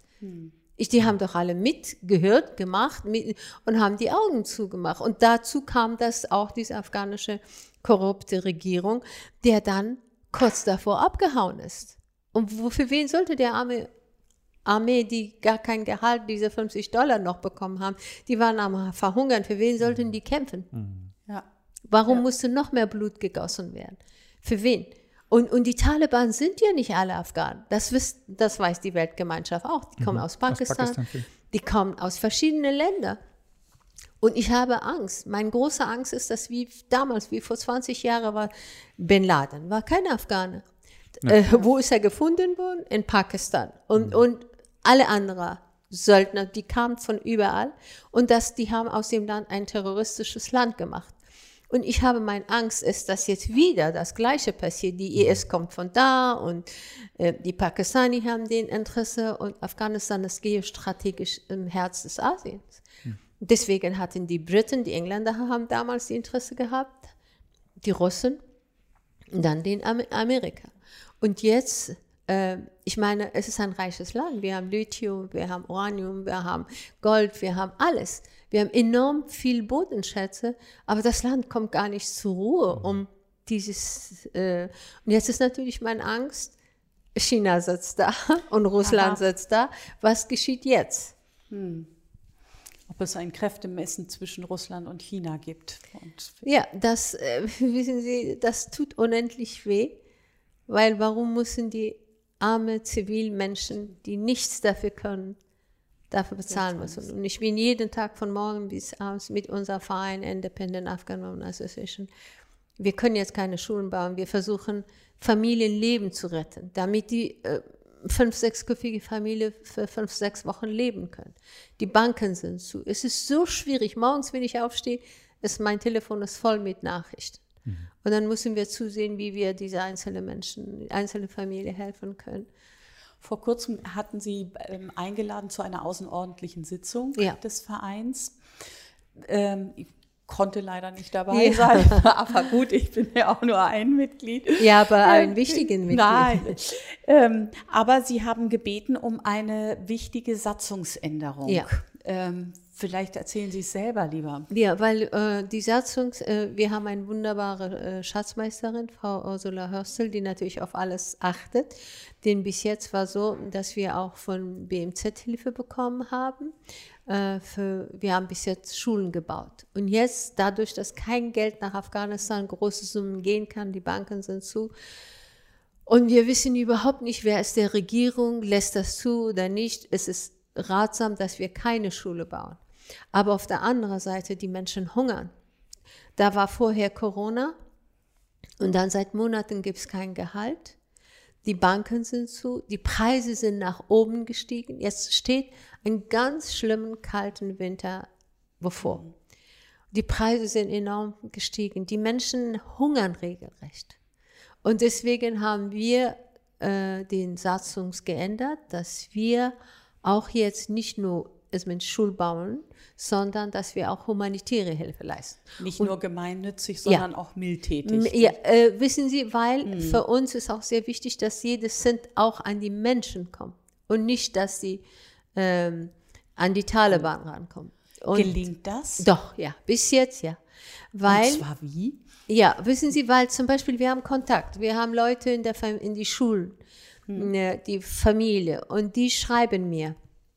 Heutzutage, Gott sei Dank, der, der, der WhatsApp und so funktioniert mhm. es ja. noch. Mhm. Und die schreiben und ich äh, recherchiere dann auch, weil wir haben auch unsere wunderbaren Kontaktmenschen. Und dann schicke ich das Geld, bis jetzt war mit Western Union Bank, was jetzt auch nicht geht, aber es gibt immer wieder Mittel und Wege. Und da ich ein Glück viele Kontakte habe, der ex-afghanische Botschafter ist jetzt in Bonn ja, und viele Leute, die dann auch unsere Arbeit von den Vereinen kennen und wissen, dann helfen sie mir und wir zum Beispiel, ich sage, Familie X bekommt 150 Euro, damit der fünf so Wochen, zum Beispiel so kleine, ich sage nur ein Beispiel. Mhm. Dann mache ich so eine Liste, Familie X 200, dann ist ein Kind, das ein Herz, äh, ein Loch ist im Herz, also lauter äh, äh, Probleme. Dann mache ich eine Liste und sage ich zu dem Kontaktperson dieser Familie. Und dann gehen die Familien mit deren Ausweis mhm. und zeigen den Ausweis und unterschreiben und bekommen das Geld. Und wenn die das Geld bekommen haben, gebe ich denen das Geld. Also somit wissen wir genau, dass jedes Cent, was mhm. wir geben, bekommt die Familie. Dann sind wir erstmal für sechs Wochen, fünf Wochen ruhig und nehmen wir die mhm. nächsten. Aber es geht auch nur so kleinteilig. Das ja. ist ja eine Wahnsinnsarbeit. Es ist, aber was sollen wir machen? Und ja. die mache ich von morgen ja. bis abends, weil ich muss die Sprache sprechen, die Kontakte, aber natürlich alle, die ganze Vorstand macht mit. Der ganze Vorstand ist großartig. Ohne den Vorstand von ähm, äh, Aiwa konnte ich nicht alleine machen, äh, weil jeder, die Aufgabe ist geteilt, jeder macht, aber diese Aufgabe muss ich nun machen, weil ich die Sprache spreche ja. und die Kontakte dann habe. Mhm. Äh, der Rest und äh, mit Finanzamt und so, das macht natürlich die Schatzmeisterin, äh, jeder von uns, der andere nimmt teil an, an Zoom-Konferenzen, weil ich kann ja nicht überall dabei sein. Mm, deswegen ist, ich bin sehr dankbar für diese wunderbare Arbeit von dem Team. Aber also das wusste ich nicht und das freut mich zu hören, dass die Kontakte äh, doch so da sind, dass sie wirklich auch ja. ganz konkret an den ja. einzelnen Stellen. Und das sind Leute, die Sie noch auch persönlich kennen. Die können ich ja kenne viele von denen gar nicht. Nein, das kann nicht sein, aber, aber ich weiß genau. Ich wissen Sie, sowas bekommen Sie mit, weil, ja. weil ich habe ja die Kontakte und deswegen vielleicht auch ein Appell, dass die Verein braucht Unterstützung, mhm. eine Hilfe. Äh, die können an unsere Website gehen und schauen weil äh, viele sagen, ja, wir, sollen wir unterstützen oder nicht, weil das Geld an Taliban kommt. Niemals. Wir hm. können, Ich würde alles daran tun, dass kein Cent an Taliban kommt. Aber die Menschen hungern. Ja. Und die müssen wir helfen. Und wir haben auch noch zehn Schulgebäude. Also wir brauchen jedes Cent. Und deswegen hoffe ich, dass Menschen, die mich hören, auch den Verein unterstützen, die Independent Afghan Women. Also das können die nachschauen. Genau, auch auf unserer Homepage äh, kann man das nochmal nachlesen. Oh, das ist alles verlinkt, nett. Das dass man das sehr, schnell sehr findet. Nett. Ja, weil, weil die brauchen keine Angst zu haben. Mhm. Ich, das kommt an, aber der Not ist unendlich groß. Es ist so schlimm geworden, vorgestern habe ich einen Link bekommen von Afghanistan aus, dass manche Familien ihre kleinen Kinder vergessen, äh, ver, ver, äh, verkaufen, im Alter von fünf und sechs Jahren. Das hat so mein Herz gebrochen. Ich habe gesagt, wie verzweifelt muss man sein? Und was passiert mit den Kindern? Werden die sexuell missbraucht? Werden die verkauft? Ich weiß nicht. Was heißt verkaufen? Die ja, weil die kein, nicht zum Essen. Ja, ja. Viele Leute haben ihre Hab und Gut, weil sie nicht zum Essen haben. Mhm. Einfach diese, Vide diese Videos sehe ich. Mhm. Das ist keine Geschichten dass die Menschen ganz verzweifelt traurig auf ihre Arbeit, auf ihre hm, Haushalt sitzen und sagen, ja, wie sollen wir weiterleben? Das sind, da kann ich Ihnen tausend Geschichten von morgen, das bisschen, was wir haben, reicht nicht, aber trotzdem, jeden Tag, wenn ich eine Familie geholfen habe, dann sage ich, lieber Gott, dank dir wenigstens Wenigstens hast du heute einen guten Tag. Wie Sie schon sagen, es reicht natürlich nicht, um Nein. die ganze Gesellschaft zu ändern. Ähm, aber wenn man es nicht tut, ähm, ist es gar keinem geholfen und so ja. sind wenigstens einige können ja. davon profitieren. Ich denke, jeder Tropf ist ein Tropf und jeder mhm. Tropf kann mal zu einem ganz kleinen Fluss führen. Es ist besser, dass man diesen Tropf sich Mühe gibt, dieser Tropf zu machen, als wenn man das vertrocknen lässt. Mhm. Jeder kann einen Teil, ja. Mhm. Wenn Sie sagen, lieber Gott, ich danke dir, ist das dann der Gott, der, äh, ihn, äh, den Ihnen Ihr Vater vermittelt hat, der, der Gott der Christen, Muslimen, Bud äh, Es gibt Hindus? nur einen. Für mich ist, ja, ist wenn das, ich in eine Kirche gehe, bete ich auch. Wenn mhm. ich, wissen ich mache genauso ein Kerzen. Für mich ist, das ist so kleinkariert, wie man sagt, es gibt zehn Götter. es gibt ein Übermacht, nenn es, was du willst. Und so bin ich aufgewachsen. Das hat Ihnen Ihr Vater mitgegeben. Ja, genau. Ja. Und wie ich es verstanden habe, war das aber jetzt ja nicht nur Ihr Vater, der Ihnen das mitgegeben hat, sondern es lag auch damals insgesamt so, so in der Luft, diese Einstellung, oder? Ähm, diese Einstellung, ich, nein, also dieser Satz, äh, dass es gibt nur einen Gott, an ja. dem wir alle glauben, das war Vater. Das ja, war ganz eindeutig. Aber die Toleranz war sehr groß. Deswegen ähm, in dem Land, wo die Christen, die Muslimen, die Buddhisten, die, die Juden, wir haben alle nebeneinander friedlich gelebt. Mhm. Das war der Toleranz dieses Landes. Mhm. Und, und äh, ich habe ihnen gesagt, die eine mit Minirück, die andere so. Äh, die Partys wurden genauso wie hier äh, gefeiert. Also das, was ich war oder was ich bin, ich bin kein Produkt von Europa. Mhm. Mit, hm. mit der, ich kam mit einem Selbstbewusst, mit, mit einem Wissen und aufgewachsen international. Also da sind viele Afghanen so mhm. praktisch ähm, ähm, so aufgewachsen. Da sind sie keine Ausnahme, nein, sondern da kennen nein, sie genau, viele. Ja, genau, ja, ja. genau das. Ja, hm. Genau das. Und das, das beides auch nebeneinander akzeptiert. Ich habe mich gefragt, eine Modedesignerin, die aus so einem Kontext kommt, äh, was halten Sie von einem Burkini? Ein Burkini? Also ein Bikini, eine Mischung aus Burka und, Bikini, äh, und äh, Bikini. Also sprich, in dem nicht nebeneinander die eine mit Bikini und die andere in der Burka läuft, sondern in dem äh, es gibt ja so, äh, so Überlegungen, okay, machen wir also Badeanzüge, die für Frauen gedacht sind, die äh, sich eben nicht in westlichen Vorstellungen, Aha. wie so ein Badeanzug auszusehen hat, äh, unterwerfen, sondern der mehr oder weniger ganz körperbedeckt ist. Nein, Was sagen ich habe, dazu? Na, äh, das ist für mich ein bisschen krass. Ich würde nicht hm. mit Bikini gehen, mhm. aber ich, ich habe schon einen anderen Schritt gemacht. Mhm. Äh, ähm, als ich zum ersten Mal vor 20 Jahren oder 21 Jahren in Afghanistan war und ich habe viele Burkas gesehen, dann habe ich sofort daraus Cocktailkleider, Abendkleider gemacht, was sehr, sehr schön ist, was, was auch sehr gut ankommt bei den Mondschauen. Bei den Mondschauen mache ich auch so, dass die Frauen diese Burka, aus dem Burka-Kleid ganz tolle Kleider als Cocktail oder so darunter anhaben. Dann haben sie auch aber ein Burka, die Models, die sich verhüllen. Ja. Und das ist so eine Sensation, wenn die in die, in die Mondschau, auch im Bremer Landesvertretung habe ich sehr häufig gemacht dann kommen die erstmal ein bisschen vermummt und alle denken, was ist mhm. los? Und dann machen die Bokra weg und dann zeigen sie diese schöne. Also das ja, ist das dann tatsächlich so dieses Gefühl vorher, nachher und der Befreiung? Befreiung. Ja? Das könnt, war für mein Gefühl. Ja, Befreit. Ja. Denn das, was Sie jetzt anhaben, wir sprachen ja darüber, ist ja sozusagen eine, eine Mischung. Äh, also, ja. äh, nicht? Das, das hat so mit Burka nichts zu tun. Genau, es hat mit Burka nichts zu tun, sondern das ist einfach traditioneller Mode aus Afghanistan. Aber ich ziehe auch Burka-Kleider an. Aha. Ja, ich habe zum Beispiel bei Abend, äh, als ich die erste, ich bin die erste Frau, die internationale Preis, den Award bekommen hat für Victories. Also es ist schon eine, ich war gerade in Kabul und hatte eine Schule für Mädchen eröffnet für über 5, 1500 Mädchen. Das war fantastisch. Und dann kam ich nach Hause dann bekam ich von Deutschland E-Mail und Anrufe, wo sind Sie, Frau Nur? Sie sind nominiert, Sie sind die erste Frau, die Victories in Berlin bekommt. Ja. Ah, habe ich gesagt, mein Gott, wie soll ich das machen? Okay, dann musste ich mein Ticket, Gott sei Dank, in Kabul hatte ich alles erledigt, mhm. also somit konnte ich dann statt Bremen alles umbuchen nach Berlin, weil ich bin an dem Tag angekommen und abends war die Verleihung. Hm, ganz groß. Das können Sie auch in dem äh, unsere Website anschauen. da hatte ich sonst gar nicht, weil ich hatte ein, ein Burka-Kleid, aber sehr modern, ein bisschen frei und so. Da habe ich das angezogen. Ähm, ja, Befreiung der Frauen und habe ja. die, diesen Award angenommen. Befreiung der Frauen auch durch Mode. Genau, genau. Das war meine erste.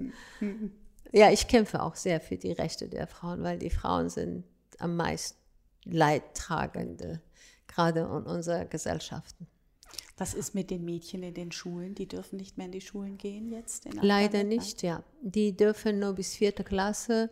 Mm, und wir hoffen, unser Vertrauter hat gesagt, dass die sind jetzt ähm, ein Jahr, ähm, wie sagt man, mm, die überspringen ein Jahr, was ich total dagegen bin, was äh, gebt uns eine, ein Jahr überspringen, sondern die sollen lernen. Ja, Äh, und die Jungs machen ihr Abitur, weil von Dezember bis äh, äh, März ist bei uns immer die Schulen geschlossen, wegen Kälte, wegen Armut.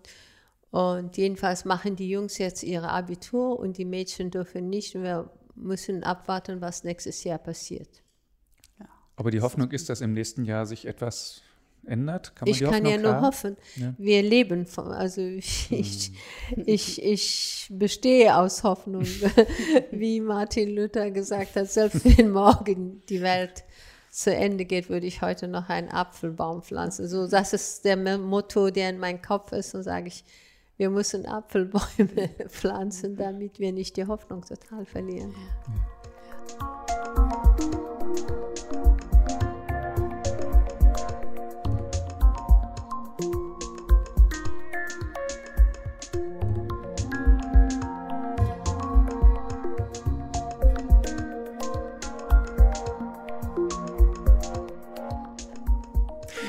Sie haben gesagt, dass äh, Sie einen Preis bekommen haben. Vielleicht ist das der, wo Ahmad Mansour die Laudatio gehalten hat. Nein, das, das war doch wieder ein anderer. Das war jetzt äh, am 20. November. Ach, das war sogar jetzt gerade erst. Ja, ja, das war jetzt äh, gerade im November. Was war das denn für ein Preis? Äh, Goldene Erbse, Märchenland. Das ist schon eine ziemlich ja, wichtige Verleihung, weil äh, vor zwei Jahren hat die bekannte Amerikanerin, die Frau Ginsberg, die äh, Frau, ja, die hat das bekommen. Okay. Ja. Mhm.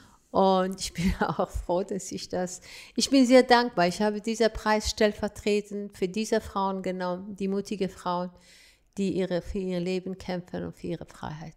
Mhm. Das war für mich sehr wichtig, dass gerade ich diesen Preis in so eine wichtige Zeit bekommen habe, wo um Afghanistan langsam ruhig wird. Und, daher bin ich sehr. spricht im Moment. Keiner ne? spricht mehr. Und deswegen mhm. war dieser Abend ein sehr bewegender Abend. Und für mich war sehr wichtig, ich habe viele, viele Preise bekommen, auch von Afghanistan und so. Aber dieser Preis ist für mich, ähm, hat eine ganz andere Bedeutung, weil nicht, dass ich nicht ähm, mich gefreut habe oder glücklich über die anderen Preise bin, so meine ich nicht. Mhm. Aber das passierte gerade jetzt, wo so viel wieder in mein Land geschieht und wo die Stimme langsam still wird. Und daher war das sehr wichtig. Mhm. Und goldene Erbse, woher kommt dieser Preis oder woher kommt der Name? Ich habe das, das, das erste Mal in Ihrem Zusammenhang Leute, gehört. Die sollen selber ein bisschen Hausaufgaben machen, weil ähm, ich finde, das ist, das ist schon eine, eine Preis, wo Menschen sich für besondere ähm, ja, einsetzen, für soziale Engagement. So, ich glaube, es ist besser, dass sie sich selber ähm, ein bisschen anschauen. Und ich fühlte mich wirklich unendlich ähm, ja, geehrt und auch mhm. sehr dankbar, dass ich das bekommen habe, gerade jetzt. Ja. Und Sie haben vorhin im Vorgespräch erzählt, Ahmad Mansour hat dann die ja. Laudatio gehalten ja. und hat das, die richtigen Worte getroffen. Er hat, also ich, ich finde ihn so großartig, ich muss sagen, weil er auch ein Islamkritiker ist und er weiß, dass, dass ich habe ähm, recherchiert und ich wurde gefragt und dann habe ich gesagt, ja, Herr Mansour, möchte ich das. Und dann haben wir miteinander telefoniert, aber er ist so genial, der hat wirklich genau jeden Satz, was von meinem Herzen kam, hat er gesprochen, ohne dass wir uns groß ausgetauscht haben. Und da bin ich ja sehr dankbar. Mhm. Und wir werden weiterhin im Kontakt bleiben, weil ähm, er will sich auch, also das Afghanistan hat, ist ihm auch im Herz mhm. gewachsen und die Schicksal der Frau. Sie haben ihn ausgewählt und haben gesagt, er ist ein Islamkritiker. Würden Sie diese Bezeichnung auch für sich selber verwenden? Würden Sie das von sich sagen? Ich bin das, was die vermitteln, ja, würde ich auch sagen, weil den, das Islam, diese Toleranz Islam, den ich erlebt habe, hat absolut nicht damit zu tun, was die jetzt ähm, ausüben, dass die die Menschen, dass die die Frauen jeden Recht nehmen, dass die die Frauen schlagen, dass die Frauen peitschen, weil im Koran das, was ich erlebt habe, äh, steht, äh, die Frauen haben einen ganz anderen Stellenwert. Mhm. Es gibt auch eine Passage, wo ein Junge kommt zu dem Prophet und fragt, äh, ich habe nun den beiden Elternteil von beiden gezeugt worden, hm, wem habe ich am ersten zu verdanken? Ein Dank. Und dann sagt der Prophet, deine Mutter. Und dann fragt der Junge, und an der zweiten Stelle sagt er auch deine Mutter. Und auch an dritter Stelle. Und wir sagen auch, wir sagen nicht Vaterland, sondern wir sagen Mutterland. Und daran sehen Sie, was für eine Stellungwerte eine Mutter hat. Und so wie dieser Taliban mit Frauen umgehen, dann haben die keinen Respekt. Mhm. Und das ist nicht das Islam mit dem ich aufgewachsen mhm. bin. Aber das würde ja bedeuten zu sagen, der Islam, mit dem Sie aufgewachsen sind, ist eben ein ganz anderer. Toleranz. Und letztendlich übernehmen, ja, moderat, Toleranz ja, ja. und Demokrat und sozial. Ja. So bin ich aufgewachsen. Ja. Einfach da zu sein. Wissen Sie, ich denke, wir, das alle Religionen sind, verbieten uns und erlauben uns fast das Gleiche. Alle die Gebote, was, was in Christentum ist, äh, es ist so irgendwie, du darfst nicht stehlen, du darfst nicht lügen, du darfst nicht umbringen, du darfst, darfst alles, was sie nicht dürfen, dürfen wir auch nicht. Und genauso die Mitmenschen helfen und dafür für den anderen da zu sein. Sogar man sagt es auch nach Mekka, diese Pilgerfahrt. Der Prophet sagt auch, du kannst erst dann zu Gottes Haus gehen oder zur Pilgerfahrt. Ich bin kein Islamwissenschaftler, aber ich hm. kann Ihnen nur sagen, das, was mir gelehrt wurde dass der sagt, wen in deiner Nachbarschaft keine hungert und keiner mh, mm, äh, im Not ist. Und auch wenn du das Geld ganz sauber verdient hast und nicht, wissen Sie, aus Bestechung oder das oder jenes, ähm, erst dann kannst du diese Pilgerfahrt machen. Aber wenn du weißt, dass da in deiner Nachbarschaft jemand in Not ist und wenn du ihm statt Pilgerfahrt zu machen, ihm das Geld gibst, damit er seine Familie rettet, dann wird die Werte von deiner Pilgerfahrt zehnmal gestiegen, als wenn du da gehst. Mhm. Also so mit diesem Islam bin ich aufgewachsen. Mhm. Mhm. Äh, was für mich großartig ist, was ja. sehr sozial ist. Ja. Äh, auch dieses Mitgefühl, mit Toleranz zuzuhören, mit Mitgefühl um dich zu schauen und mit Liebe zu sprechen. Das ist das, was, was ich glaube, alle Religionen sagen. Mhm. Und wenn sie es alle leben würden? ja, ja, dann würden wir ein so, Stück Himmel auf Erden. ja, aber wissen Sie, zumindest sollte man doch versuchen. Es ist ja. wirklich nicht schwer. Wenn man ein bisschen Freundlichkeit, ein bisschen Toleranz, ein bisschen Mitgefühl und nicht alles, was fremd ist, von vornherein ähm, abzulehnen und zu sagen, nein, das ist mir zu fremd, das ist mir, ähm, ja, ich denke, Toleranz ist sehr wichtig. Ja. Ich habe ähm, etwas mitgebracht, das wollte ich Ihnen bei dieser Gelegenheit mal zeigen und ähm, wollte mal hören, wie Sie darauf reagieren. Ähm, es gibt einen Film, der hier bei uns äh, im Forum auch angesiedelt ist. Der ist hier in Bremen entstanden, der heißt Deutschkurs und da ähm, ist ein junger Mann, der aus äh, Afghanistan sich auf den Weg gemacht hat vor einigen Jahren, wie so viele andere, die so in den Jahren 2015 folgende kamen.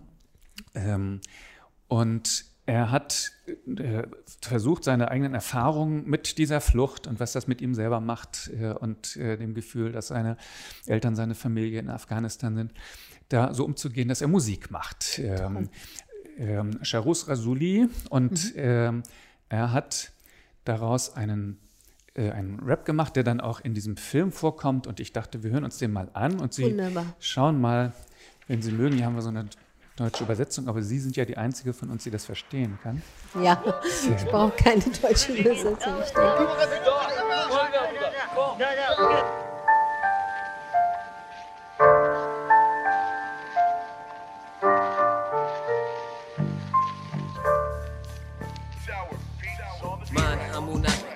سری سر به زیر شد. زندگی نکردم اما سری پیر شد. سیزده سالگی زدم حاجی تو پیک. صبح کار شبش دو سیک. فرداش سیری می‌کردیم با دو تا کیک. من همونم که مدرسه رو نرفت. با همه فقداش نداشت حتی طرف. من هنو همونم همونی که تن و ذکرش خدا بود. همونی که تو خانواده هدفش جدا بود. من هنو همونم همونی که خواست براتون یه عمر طولانی. هنوز سر قولم هستم که سفرمو نکنم خیلی خیلی طولانی.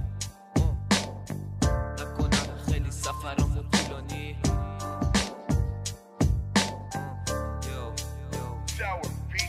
من همونم رویاشو تو خواب می‌دید. خود کارو بر میداشت میریخم رو ورق ساقی نبودم. اما خیلی ریختم عرق. واسه کارم کسی اهمیت نمی‌داد که چطور حالم. آره هنو همونم. شروز قدیمی. رفتار رو درست کنی یادم جدیدی. اما نه من هنو همونم که رویاشو می‌خواست با جفت دستش بسازه. پس امید تو بگیر ازش. هر چند باشی اون باز تو رو می‌سازه. می‌سازه. اون میسازتت حتی باشی نه ما راهمون جدا بود نبودیم تو نه میسازتت حتی باشی نه ما راهمون جدا بود نبودیم تو نه میسازتت حتی باشی نه ما راهمون جدا بود نبودیم تو نه میسازتت حتی باشی نه ما راهمون جدا بود نبودیم تو نه نبودیم تو نخ اما نبودی تو عقد. روزگار گذشت و شاید شدی آدم اما نه. من هنو همونم داستان زندگیمو خودم می‌دونم. فکر کنی شاید حاجی من دیوونم بدون اگه سختی مسافر تو مقصد میرسونم. اگه مشکل اومد جلو رام باش تا می‌کنم که بفهمه چیه با مرام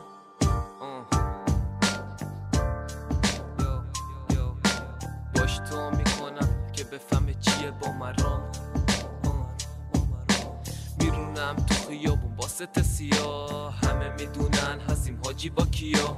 دنبال شهر نیستیم. حسن خیلی یا اما خبر ندارن. هستیم حاجی ما کیا؟ هستیم حاجی ما کیا؟ هستیم حاجی ما کیا؟ هستیم حاجی ما کیا؟ ما کیا؟ میسازته حتی باشی نسر ما راهمون جدا بود نبودیم تو نه. میسازته حتی باشی نسر ما راهمون جدا بود نبودیم تو نه. میسازته حتی باشی نسر ما راهمون جدا بود نبودیم تو نه میسازته حتی باشی نسر ما راهمون جدا بود نبودیم تو نه نبودیم تو نه خاجی نبودیم تو نه نبودیم تو نه نبودیم تو نه خاجی نبودیم تو نه Er lebt in Bremen. Genau, er lebt in Bremen Toll. und ist damals, also ist jetzt schon wieder einige Jahre her, mit äh, seinem Bruder oder seinen Brüdern hierher gekommen. Und wie so viele andere, äh, als unbegleiteter äh, Minderjähriger, ähm, ist er, Sie haben vorhin äh, ja auch erzählt von Fluchtgeschichten Ja, ja, von, von ja. Kindern oder Jugendlichen, wie schrecklich das ist, das sozusagen alleine Ja. zu verarbeiten. Und seine Art und Weise, das zu verarbeiten, war oder ist auch Musik. immer noch Musik zu machen, Texte zu schreiben, diese Art äh, Musik zu machen. Und Sie sind jetzt äh, die Erste, mit der ich sprechen kann, die das auch versteht, was er da gesungen hat. Denn mich hat das immer, ähm, als er mir irgendwann erzählt hat, äh, um was es da geht und das aufgeschrieben hat, worum es da geht, hat mich das äh, überrascht, äh, denn so hatte ich ihn gar nicht eingeschätzt. Der Refrain, ich weiß nicht, ob Sie dem so zustimmen können, heißt ja so etwa, ähm, Gott ist rücksichtsvoll, auch wenn du verärgert bist, mir geht es gut, ich war nicht auf dem falschen Weg. Ähm, also, dass für ihn ähm, bei dieser Geschichte, er alleine auf dem Weg, er muss- verlässt die Familie, kommt hier an, hat es schwer, dass er da äh, ein Lied äh, schreibt Wo er und immer dann, noch sagen kann, und dann Gott sagt, ist Gott ist rücksichtsvoll. bei all dem, was er erlebt hat. ja, Ne? ja. äh, das kann ich vielleicht Ihnen auch ähm, sagen. Dieses tiefes Glauben ist auch in mir. Auch in die schlimmsten und schwersten Zeit. Äh, egal. Ähm, dass ich nie Gott dafür verantwortlich mache, sondern mich selbst in der ersten Linie in Frage stelle und was um mich herum geschieht. Gott ist nicht dafür ver verantwortlich. Er hat uns ein Gehirn gegeben, er hat uns einen Verstand gegeben. Letztlich sind wir für all das, was wir tun, wir sind selbst verantwortlich. Es ist immer sehr leicht, das Schuld auf anderen zu schieben. Und nichts ist einfacher, als du alles auf den Gott, so wie die Taliban machen. Die schieben natürlich in dem Sinne, dass die sagen, es ist Gottes Wille. Ist das Gottes Wille, dass du kleine Kinder umbringst? Ist das Gottes Wille, dass du Frauen peitschst, dass du Frauen auf der Straße erschießt? Ist das Gottes Wille, dass du in ein Gotteshaus gehst und Menschen umbringst? Nein. Dieses Gott gibt es nicht. Das ist, ich kann den Jungen sehr gut verstehen. Und ich finde es wunderbar. Denn nichts ist schlimmer, wenn, wenn ich, ich konnte alle, ich weiß jetzt, ich kann Ihnen eine, eine Sache von mir erzählen, als ich ganz neu und jung in Deutschland war und natürlich alle Journalisten wollten mich interviewen. äh, äh, damals gab es wenig Menschen, die aus Afghanistan gekommen sind. Und dann fragte ein Journalist mich, ähm, ja, Sie sind hier und ähm, was ist für Sie am schlimmsten? Ähm, ihre Heimat zu verlieren oder Religion? Ich habe gesagt, ich habe Ihre Frage nicht verstanden. Meine Religion kann mir keiner wegnehmen. Das ist eine Beziehung von mir zu Gott. Sie können mich in ein, in ein kleines Loch sperren oder sonst was machen. Das ist in mir. Das kann mir niemand wegnehmen. Aber man hat mir mein Land weggenommen. Man hat mir die Menschen, die ich geliebt habe, Familie, Eltern und, und. Das ist mein Problem. Mein meine Religion kann mir niemand wegnehmen. Und ich finde, es ist, wunderbar, wenn man eine ähm, Beziehung, ein, ein Vertrauen hat. Und alle Leute haben mich oft, weil mein Leben war nicht einfach hier, es war sehr, sehr schwer. Ich will es gar nicht dramatisieren, aber es war schon schlimm genug. Wo wissen Sie, Sie sind hier, Sie hören, der Vater ist umgebracht, Ihr Bruder ist tot und das und jenes, Verlust. Ähm, wir reden nicht von Materielle, dass man alles verloren hat, aber auch viele Demutigung, das, jenes und ein Fremde. Es Ja. war alles nicht Ja. einfach. Und ähm, oft haben die mich gefragt, woher schöpfst du so viel Kraft? Was gibt dir so viel Kraft?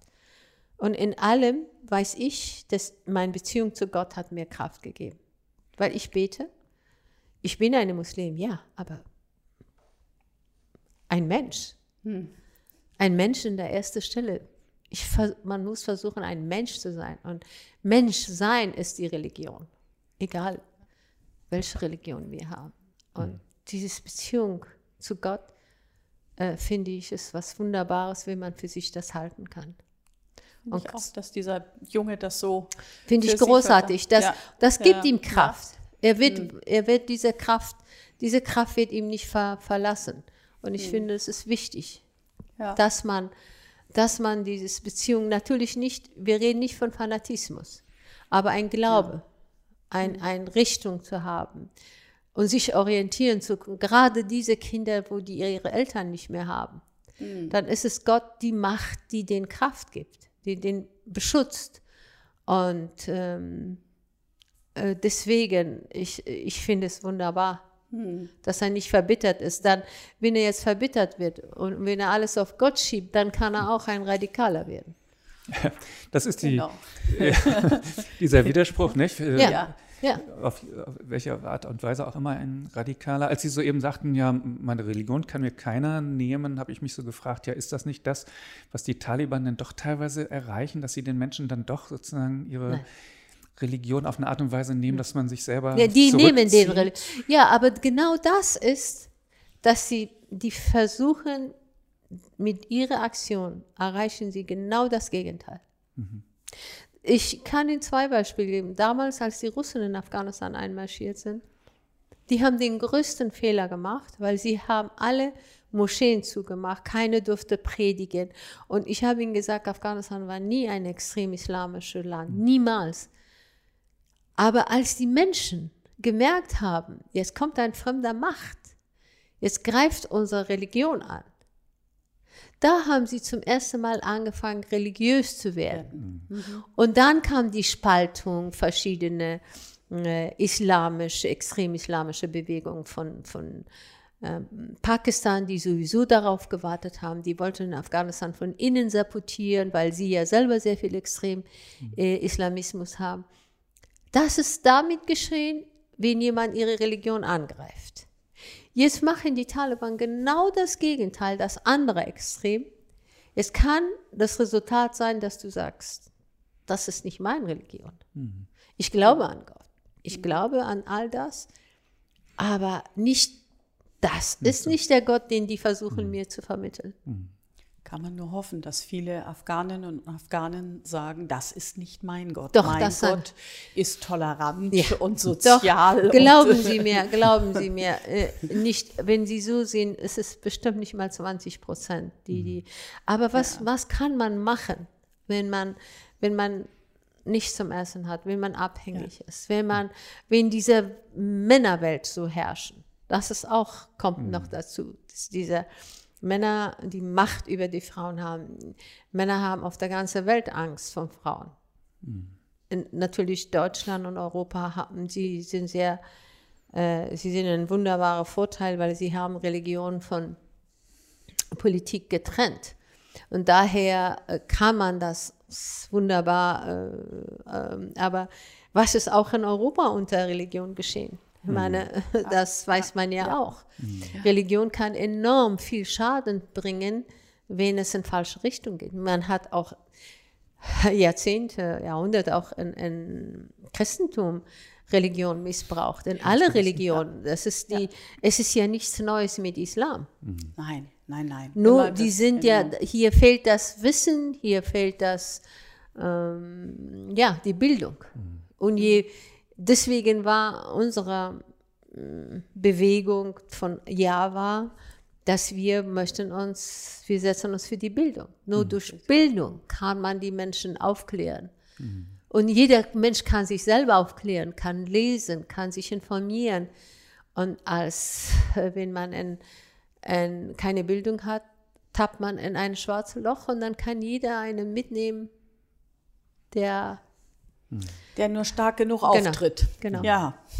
Als jemand, der nun nicht aus erster Hand Erfahrungen äh, aus Afghanistan hat, bin ich angewiesen darauf, von anderen zu das, äh, das zu bekommen. Und ich habe vor kurzem ein äh, für mich sehr interessantes Buch gelesen von Amy Waldman, einer Amerikanerin. Das Ferne Feuer, haben Sie davon schon äh, gehört? Mhm. Leider nicht, das schreibe ich mir Okay, gleich ja, auf. Das ist, dann Das ist das toll. Er hat mir die Empfehlung weitergegeben und ich lese es im Moment. Oh ja, das gerade. schreibe ich mir gleich auf. Ich schreibe mir das gleich auf und ich werde mir das besorgen. Ja, ich finde es insofern sehr, sehr spannend und Babette Flügge hat äh, mir da schon zugestimmt, dass es wirklich spannend zu lesen ist. Es geht äh, im Kern darum, dass eine amerikanische Studentin mit afghanischer Familie, afghanischen Wurzeln, ins Land äh, ihrer Eltern wieder reist äh, und hat gehört, dass dort jemand ein Krankenhaus gegründet hat äh, und das ist ganz, eine ganz tolle Vorstellung. In Amerika ist das dann, also es ist eine fiktive Geschichte, aber in Amerika ähm, ist derjenige, der das gemacht hat, kommt dann groß raus und dann fährt sie dorthin vor Ort und erkennt nicht nur zweierlei, sondern noch viel mehr, aber vor allen Dingen diese beiden Dinge, nämlich erstens das, was da so hoch gepriesen ist, dieses Krankenhaus, das gibt es eigentlich gar nicht so richtig und ähm, auch äh, unabhängig von Taliban ist sie dann in einem Dorf, wo sie merkt, hier sind die Leute doch auch sehr äh, konservativ äh, und, und äh, vertreten sozusagen von der Kultur her bestimmt, äh, auch bestimmte Bilder, welche, welche Rolle die Frauen haben und äh, wie dies und jenes zu, zu laufen hat, ähm, so dass sie in jeder Hinsicht immer mehr ernüchtert ist einerseits und dann hinterher auch merkt, wie schwer das ist für sie, die dann von außen kommt, da irgendetwas dran zu ändern, äh, was auch immer sie macht äh, oder wenn dann die ähm, Amerikaner, die äh, zu der Zeit dann da sind, ähm, wenn die dann eingreifen und versuchen, dies oder jenes noch zu machen. Das ist äh, eine so komplizierte und komplexe Geschichte. Da wird dann also ähm, dieses Krankenhaus gebaut, dafür muss eine Straße gebaut werden. Die Straße wollen die Leute vor Ort aber gar nicht. Äh, Dann gibt es wegen dieser Straße wieder Scharmützel und Anschläge. Ähm, und ich fand das sehr ähm, sehr detailliert und präzise, dass man merkt, aha, äh, habe ich gerade so ein Gefühl, jetzt habe ich das verstanden und plötzlich äh, kommt wieder eine Wendung, die mir zeigt, nee, nee, Moment, das liegt jetzt gar nicht daran, dass da der Taliban äh, irgendwie gerade im, äh, in dem Ort etwas zu sagen hat, sondern es liegt jetzt wieder an ganz anderen Dingen. Und sie zeigt eben immer auf, dass man so Klischees aufsitzt. Mhm. Nicht? Also die Amerikaner kommen und sagen, wir bauen eine Straße und jetzt müsst ihr doch dankbar sein, Ja. dass wir euch eine Straße Ja. bauen. Die Alten im Dorf sagen, nee, warum die Straße in unser Dorf? Was sagen denn die Nachbardörfer dazu, wenn in den Nachbardörfern keine Straßen gebaut werden? Also die haben eine ganz andere Sicht auf die Dinge und die Amerikaner sind dann wieder enttäuscht. Jetzt müssen die sich doch freuen. Also äh, es kommt so richtig deutlich immer wieder zum Tragen, dass kulturelle Unterschiede ähm, äh, nicht mal ebenso überwunden werden, sondern eigentlich ge- kann es nur so in Annäherung passieren. Und ähm, also das ist das Spannende, finde ich, an dem Buch, weil es, weil es diese, diese kulturellen Unterschiede eben so aufdeckt. Und ähm, das ist ja auch genau das wahrscheinlich, was man dem, dem Westen vorwirft, dass sie mit ihren Ideen gekommen sind und gesagt haben, so jetzt macht ihr das mal in Afghanistan, so wie wir das uns vorstellen. Genau, was mein Problem ist ähm, mit dem Idee von Westen, auch was damals so radikal, so schnell nach, nach 20 Jahren Krieg in das Land, dass die Amerikaner als Vormarsch gekommen sind und haben Karzai gebracht und ihn so ein Mützchen und so ein Puppet dargestellt und haben gesagt, wir bringen Demokratie, das ist jetzt ein demokratisches Land und Afghan. Eine Demokratie muss wachsen. Europa hat auch über 300 Jahre gebraucht. Das, ist, das wächst nicht in den Bäumen.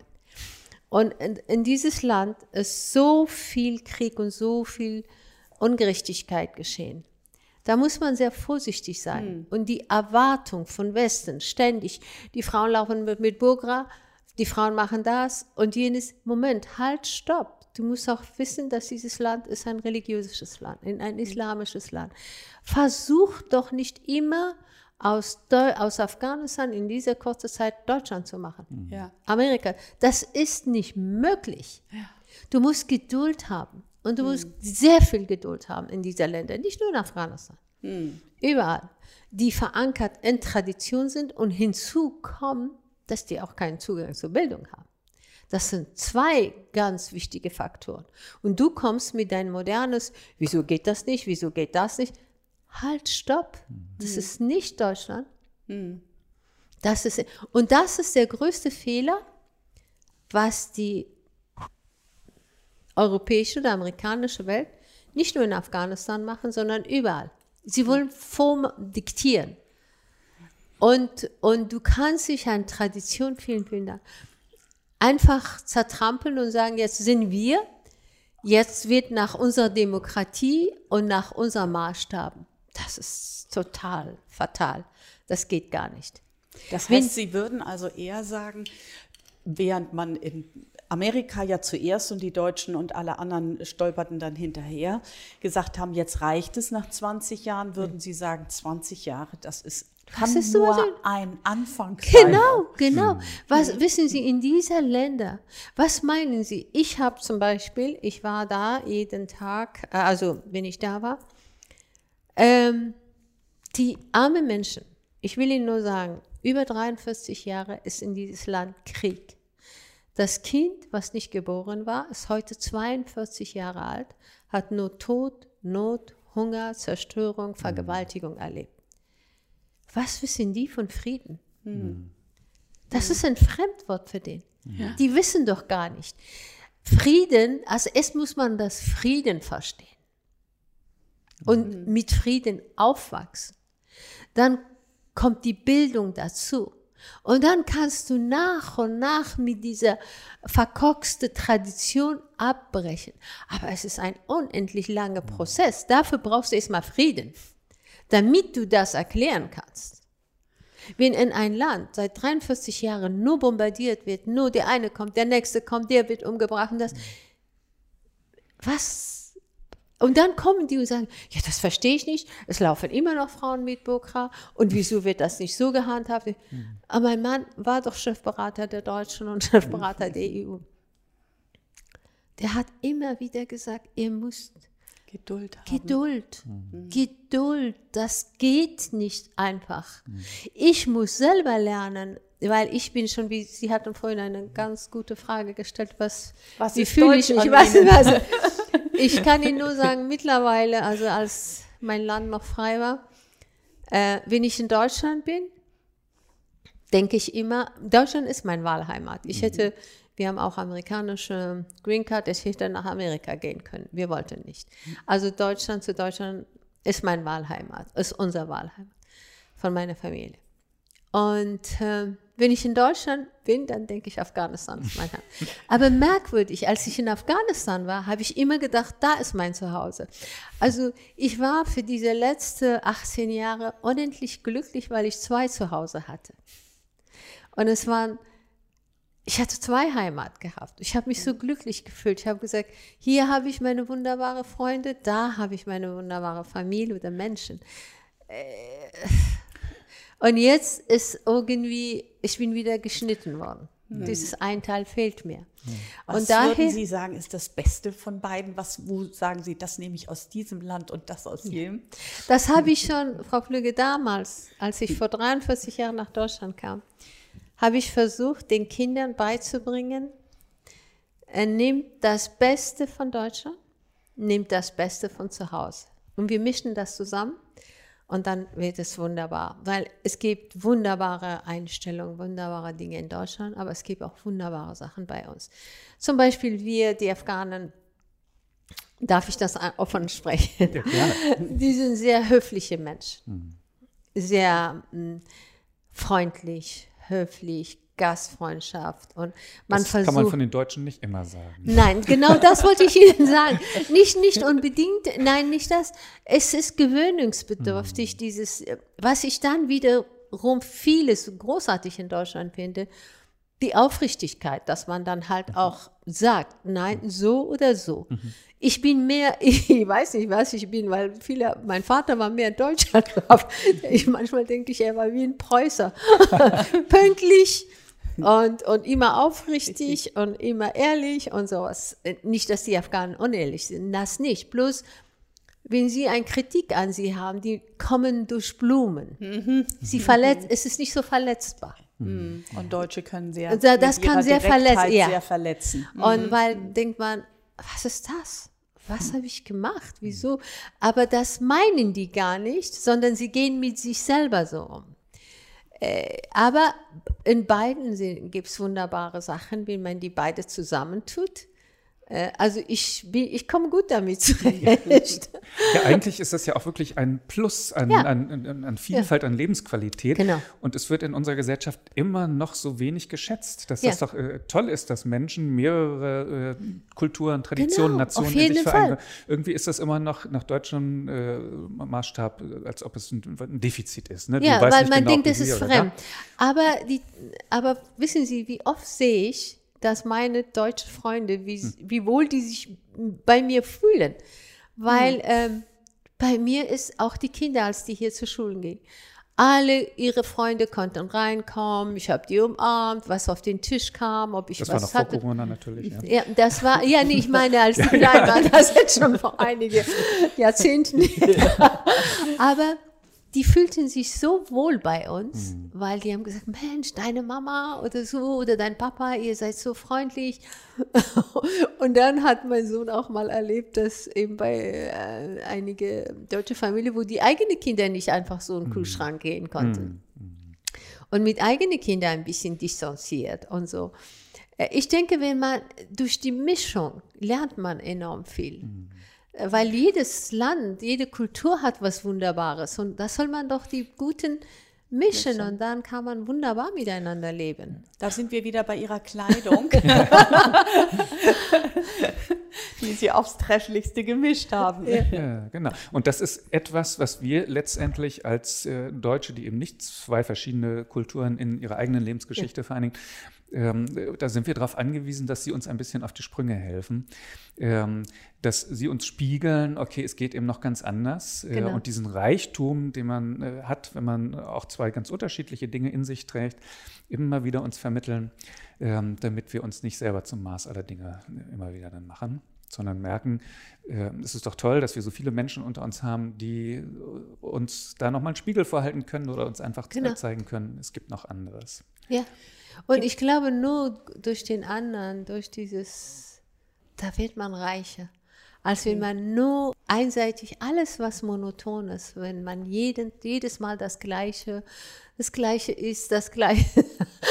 es ist doch wunderbar, wenn man mal ein bisschen scharf ist oder ein bisschen mit Gewürz und, und dann mal wieder ganz leicht. Äh, die Mischung, ich denke, die Mischung äh, und die Dosierung ist auch wichtig. Man darf nicht zu sehr in, ins Extreme gehen, sondern es muss die, deswegen habe ich auch, zu, ich, wenn ich mit den Afghanen rede, äh, sage ich auch, wir sind hier, ich habe auch erstmal zu mir gesagt und zu meinen Kindern, ich habe gesagt, wir sind hier gekommen äh, als Gast, weil die Russen sind gekommen, die haben, wir müssen das Land verlassen.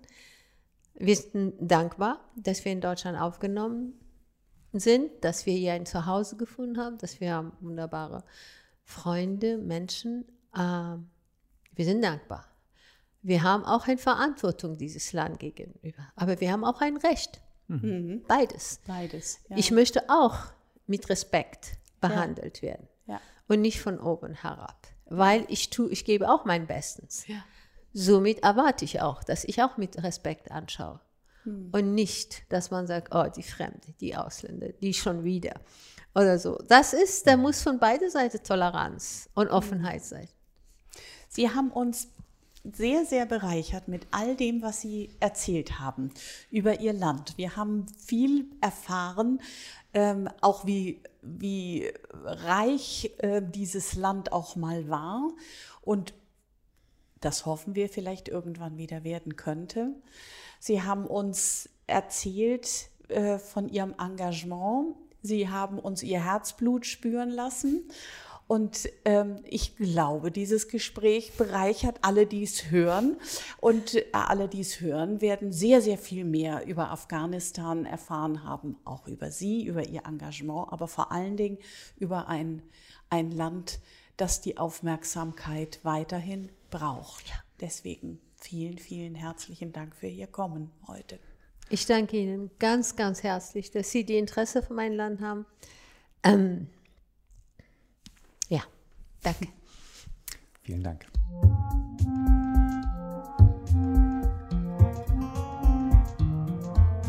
Forum Kirche. Bremer Gespräche über Gott und die Welt.